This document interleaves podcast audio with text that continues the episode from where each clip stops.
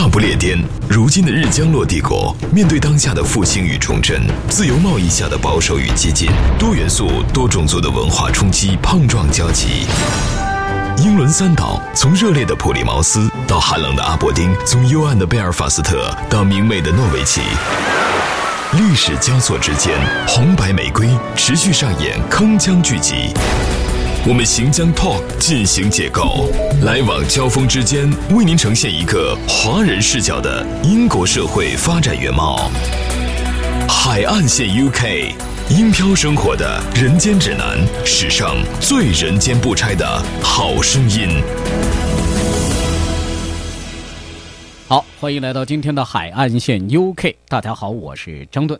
今天咱们依旧是和咱们的樊鹏樊老师啊，还有我们的这个刘宇龙，我们的刘博士刘作家 一块儿继续，还是延续我们上期未尽的话题。嗯，过年的十大焦虑啊，上期咱们说了四五个啊，其实这一不小心把这话题延展开来，发现取这是说之不完的，言之不尽的，这是。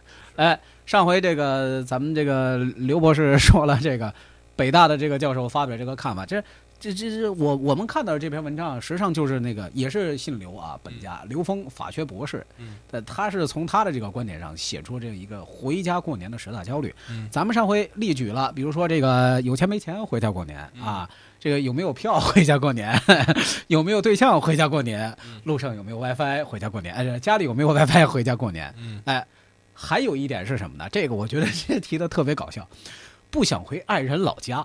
这个就这这这个就不是年轻人的视角了啊，得上点岁数，这人要上点岁数，起码这得二十二十六七以后啊，差不多。这个我就发现折射出另外一个什么问题呢？就是这个二十八以上啊，三十五岁左右啊，这帮人呢，其实我觉得这种问题不应该是出现在像像四十来岁的这波人里头，因为什么呢？嗯，这饱受婚姻折磨，已经是已已经逆来顺受了啊。对。但这波人里头，其实。我我我为什么会觉得这点很重要呢？就是其实我们当下的这个呃社会发展形态这么快的情形之下呀，这波人实际上是现在咱们中国社会的主力主流构成中间力量、中中流砥柱的力量。对。但是他们为什么也不愿意回家呢？不愿意回爱人老家，他就说了啊，这已经结婚了，但是夫妻双方老家不在一个地儿，有的甚至相距几千里。嗯啊，父母这个双方都想这个儿女回家过年，其中可能还有这个有小孩啊什么的，都想看看孙子啊、孙女儿、外孙呐，是吧？哎，都想。但是这个时候问题就出来了，就是说。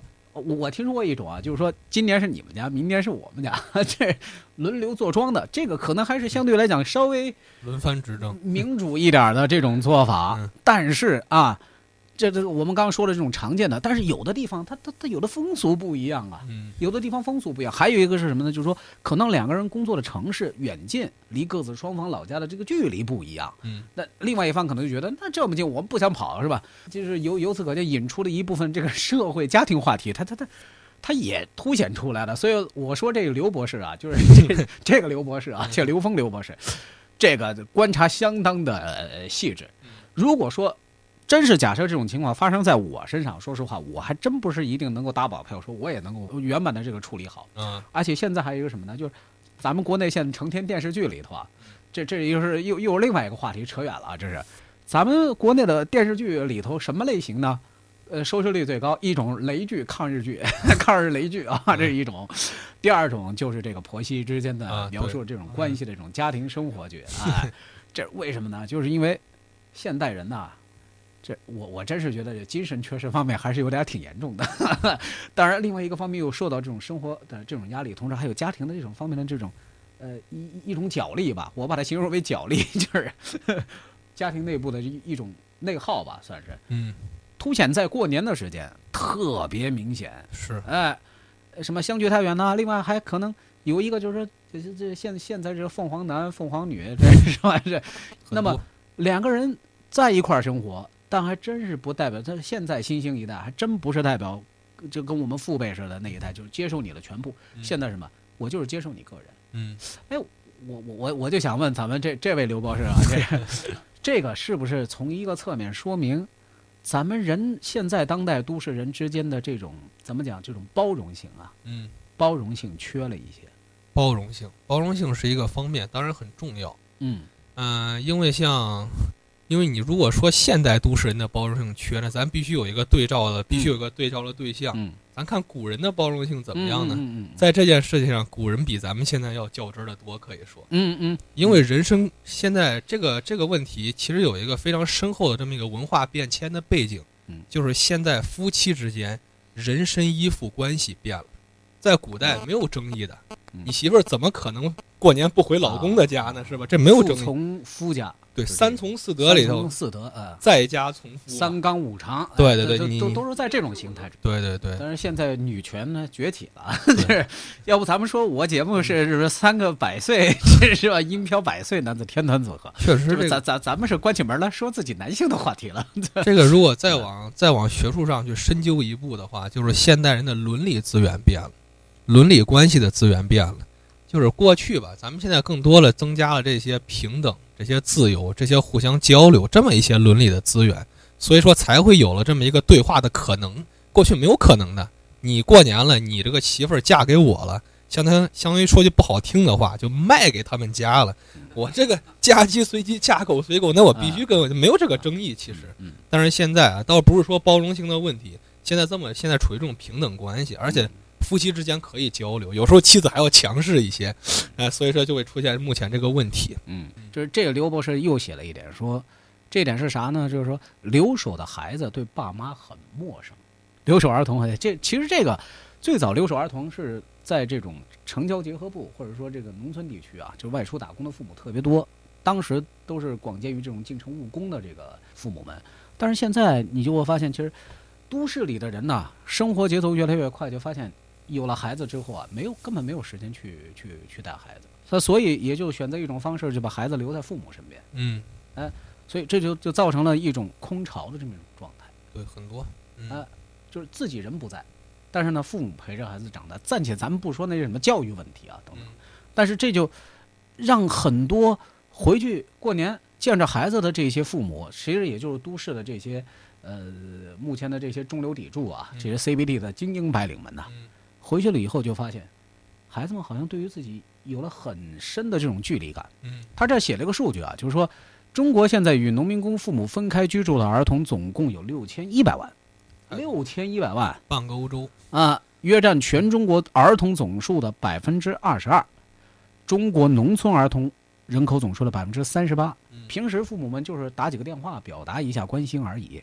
但是剩余的时间，几乎这些孩子们都是跟自己的这个姥姥姥爷啊、爷爷、呃奶奶在一块儿。嗯就这块儿啊，我想的是，因为我我我也是这个父亲啊，嗯，我就觉得就是说，跟英国相比之下，英国是没有这样的情况出现，这很少。是中国这种发展中国家呀，尤其又在目前这个发展阶段，嗯咱不能说正常，但是非常典型，嗯就是一定会付出一部分发展的代价。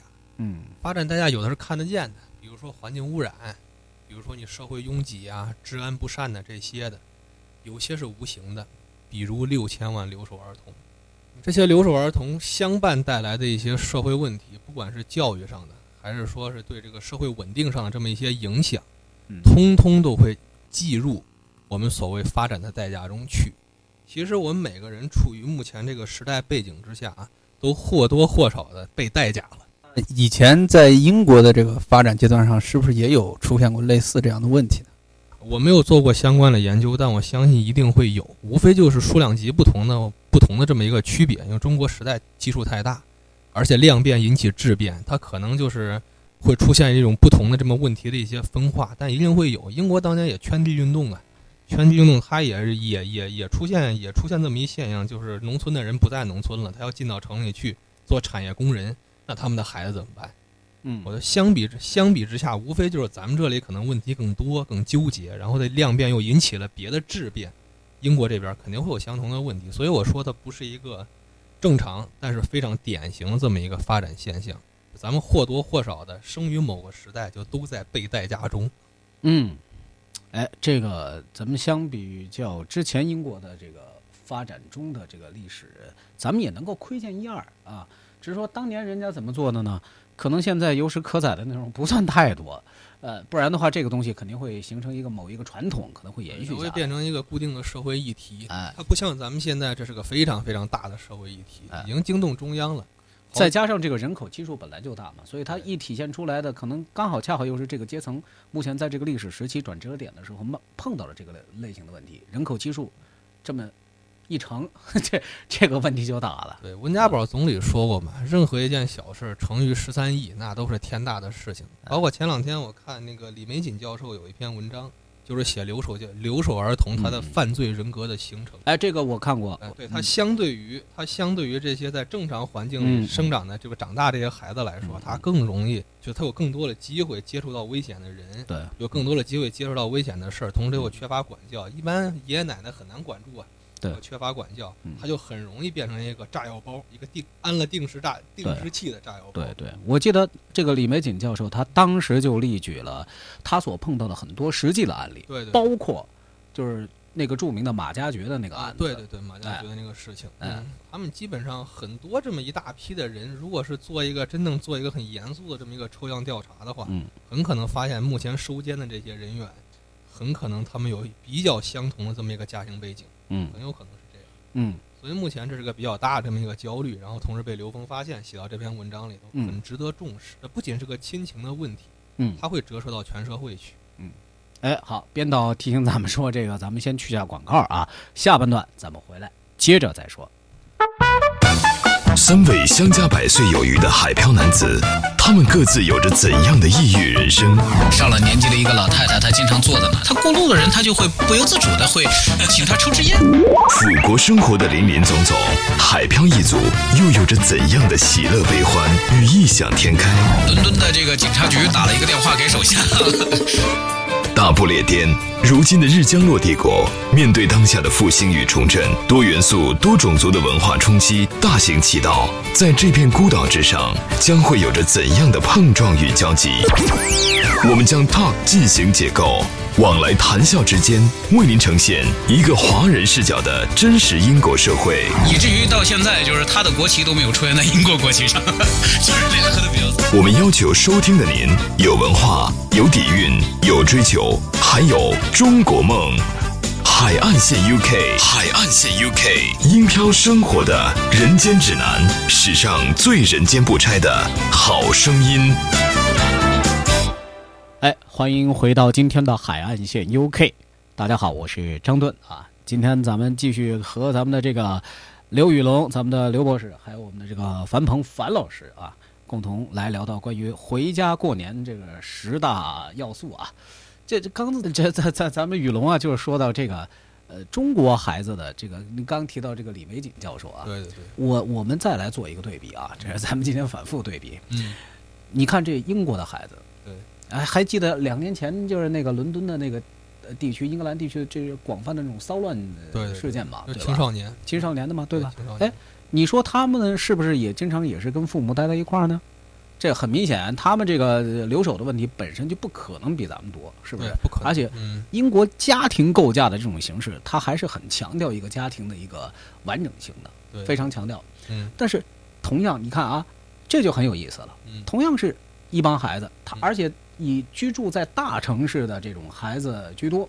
对，你看上一回反倒是这个有乡土偏僻这个呃区域的这个这个反反倒是没什么大事儿，嗯反而是什么呢？大城市伦敦呢、伯明翰呢、呃这这这个曼彻斯特啊等等，像这个这属于是当时这个情况骚乱是比较严重的。嗯，干这些事儿的都是十五六七岁、十七八九岁的这些年轻人。对对，那我们刚刚再回到，就是刚李玫瑾教授他在国内发表了这个看法啊，就是嗯这是符合中国当下的一个社会形态的。但是你看英国，嗯。他没有碰到这些问题啊，嗯，那这又是为什么呢？也不能说没有碰到。啊，据我的观察，咱们先说前两年那个骚乱，嗯。这个孩子普遍的年龄十五六、嗯。十七八，嗯。就基本是在接受完中学教育之后，嗯。他出来。嗯。我有一个我有一个室友嗯，他就是十七岁出来，他没有上大学，因为很英国很多当地的孩子他，不不上大学，对不选择上大学，嗯他接受职业教育，哎，完事之后呢，他就直接参加工作，他是这么一个流程。嗯这帮孩子为什么会出现骚乱呢？当然，咱们排除那些主观的原因，教育上的问题，嗯很大的一个问题是英国经济的衰退。嗯这些需要接受职业教育，并且直接走进社会的这些孩子嗯，找不到工作，或者说是因为经济的衰退，他的父母下岗了，无法负担他继续做职业教育的费用，有这么一个深厚的背景。嗯，并且咱们看这个年龄层的分布，咱们中国这些所谓留守儿童，他们的年龄层，咱们现在讨论这个问题，脑子里就会出现那个画面，基本上还是在小学阶段，还是在小学阶段，需要父母陪，需要父母就是全方位的呵护、全方位的陪同这么一个阶段。跟英国这边发生骚乱，那个儿童的那个年龄层又不一样。嗯嗯嗯，咱们可以说吧，可以说像这种英国这种老牌资本主义国家，这种已经进入 developed 嗯 country 这种国家，会遇到咱们可以借鉴的一些历史经验嗯。但是目前中国这个情况实在是太复杂，它同时存在不同的社会形态。而且有可能这是史历史上第一次一个十三亿的国家进入一个现代化、一个全球化的这样一个历史背景中。对对对，嗯不是有可能，肯定肯定，从来没有出现过一个超过亿级人口的国家全面进入现代化的这么一个这么一个历史背景嗯。它是有很多因素在裹挟着它的，嗯同时在它流淌的过程中，它又它又携泥带沙，它又泥沙俱下，所以问题一定会非常的多，会非常的复杂。嗯反映在过年上，可能就是留守儿童等等等等等等这些问题。嗯，而且这个似乎是通过一个看上去这个祥和的这么一个口吻表达出来的。当然，咱们今天是坐在这儿就是瞎聊，咱们这是把把这些问题可能还是有点刻意的放大化了。嗯，但是实质上呢，呃，这些问题啊，归结应该还只是时代带来的。你就你刚刚您说的那种，就是这这这是翻腾的泥沙。啊对对对，但是这个会阻碍这个历史前进的潮流吗？这哎肯定不可能，对吧？这个这个事儿，这个事儿我是这么看，因为现在目前在对历史趋势的看法有很多不同的观点，嗯其中有一支是来自福柯的，嗯啊，法国有一个很著名的哲学家叫米哎米歇尔·福柯啊，他就是认为历史是由偶然因素组成的嗯，是由人组成的。当然，我们目前从小到大学马克思主义史观，知道有历史发展趋势这么一个东西在涌动。嗯嗯，如果我个人这样想，这两个观点需要结合。就一方面，它肯定有一个向前的趋势，嗯，啊，我们可能有一些问题，随着这个历史的进步，自然而然我们会找到解决方案。对，同时人的因素非常重要，就嗯我们尽量让被代价的人少一些，嗯尽量做得好一些，把这个问题能修复的地方尽量给提前想到，嗯可能我们不必重蹈这么多的覆辙，嗯这是我的意思。哎哎，这个咱们这个刘作家啊，这果然是站在哲学高度。说完这些略显沉重的啊，咱们最后来说最后一点，也就是这个刘峰刘博士提到的最后一点，就是说年呐过得太快，这也是过年十大因素之一吗？我当时看到的时候，我觉得，呃，可能是以我的这个当年的这种视角来看的，因为我我觉得这不就是初一十五的一个概念吗？对吧？最多也就是如此。但你说快还是慢，好像近几年我也没真没这么强烈的感觉。这，但是既然这个刘博士提出来说了这一点，我就觉得啊，咱们现在有的时候，我经常有时候看国内的这个新闻啊，经常会冒出一个什么概念，就是假日综合症。嗯，对对对，有。哎，跟心理上、身心上的这个方面都有很大的关系。但是，你说它是一个症候群吗？好像还不能严格意义上来说算是，因为这个好像只是有一个，虽然它有这个周期性啊，就是说肯定是在就逢年过节放假的时候，但是好像以前，比比比方说二十年前，嗯这就没有这样的情况过，是不是？你说这个回家过年显得太短，这时间，以前咱们好像也没有这种感觉啊。现代人为什么会有这种感觉呢？我想会不会是因为现在的人觉得逢年过节反而让人身心更加疲劳？哎，这个这这个观点有一定的意思啊。你还真别说，你现在发现啊，现在逢年过节是不是有点挺无聊的？啊，这个事儿我是这么看啊，因为咱们在我的有生之年，目前过年放七天假才变成一个法定的规定。在过去八十年代的时候，尤其我父母刚参加工作那个时候，嗯，其实他是在一个很封闭的单位里头，目前也就是一种人情的关系，嗯这种很封闭这种系统。嗯，他们想过，说句不好听的，想过多长时间年，过多长时间年。啊，一直过到他自己这个这个性，一直过到自己性尽性这个性质散了之后。嗯另外还有一个什么问题呢？就是很严重，目前处处体现在中国社会，就是文化和制度的错位。嗯因为过年只放七天假，但是在咱传统文化里，十五完了那才叫过完年过完了。嗯嗯你这后边这八天怎么打发？嗯央视那边还在放着元宵晚会呢，你这边已经开始就是心态上啊，其实还没扭转过来。没有扭转过来，你还一直在加班呢。你说你这个东西你怎么你你怎么扭转？一个大的一个社会一个一个元叙述一个 narrative 里头还在过年嗯，可是你这边一个小圈里，你可能已经开始忙了，甚至有些工作初三就开始忙了。对对，啊，那他那他这肯定势必会产生一种文化跟制度上的错位。嗯嗯嗯，哎，真是这，咱们可以可不可以从这个角度而言啊？就是说，这似乎啊也是跟咱们现在生活节奏变得越来越快有关系。对对哎，以前可能真是咱们闲适的时间啊，相对来说比较多。嗯你到了逢年过节放假的时候呢，反而你觉得你可干的事儿啊还特别多的。你比比方说这个走街坊串门子是吧？哎，然后包括邻里之间，那个时候不像现在这种钢筋水泥，就是说显得这相对来说这么冷漠。邻里之间，包括那个时候很多孩子都是成长在一个大院子里头，嗯相互之间这种交往还是很多的。特别如果小时候我还记得，呃，我父亲还拉着我去过年的时候去去扫这个扫街，就是把家门口的地呀扫一扫。嗯。现现在恐怕就没有这个但习惯。虽然当时啊，这种行为说上来好像是各扫门前雪，嗯，但是实质上啊，你回归到现在，似乎很罕见了。这事儿物业管，现在这事儿物业管。哎，就就是咱咱咱们这钢筋水泥的丛林，这些都市，其实它还是隔阂了很多东西。对，刚刚盾哥提到说，过去的人好像闲适的时间比较多嗯，这我自己又有一个小私人的看法，嗯不是多嗯，是现代人闲适的时间碎片化，嗯，就是我们没有一个真正集中的时间，一种心态，嗯。把这个日子放空，我就去休闲。